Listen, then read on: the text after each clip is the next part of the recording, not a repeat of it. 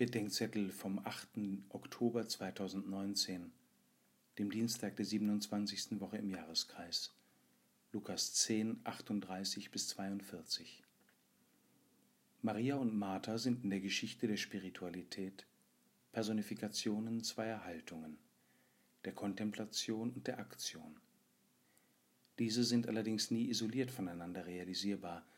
Es braucht die Aktion des Kontemplativen und die Kontemplation des aktiven Menschen.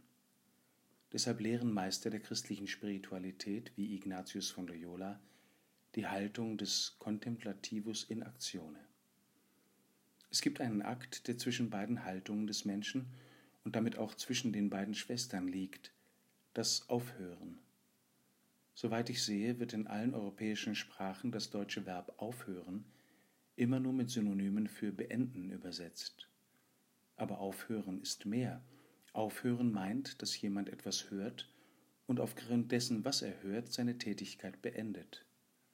Wer aufhört, der wird aus einer Tätigkeit gewissermaßen herausgerufen.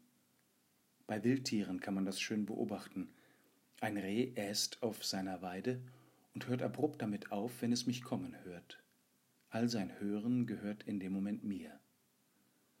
Martha muss lernen, aufzuhören um zu hören, was der Gast ihr zu sagen hat, darüber, was eigentlich zu tun ist, darüber, wie er sich an ihr freut und darüber, wer sie für ihn und er für sie ist. Auch der kontemplative Mensch muss zuweilen aufhören, nämlich dann, wenn eine ihn angehende unmittelbare Not eines Menschen an ihn herantritt. Mit ihr tritt Christus an ihn heran, weil er will, dass seine Liebe im Dasein des einen für den anderen Fleisch wird.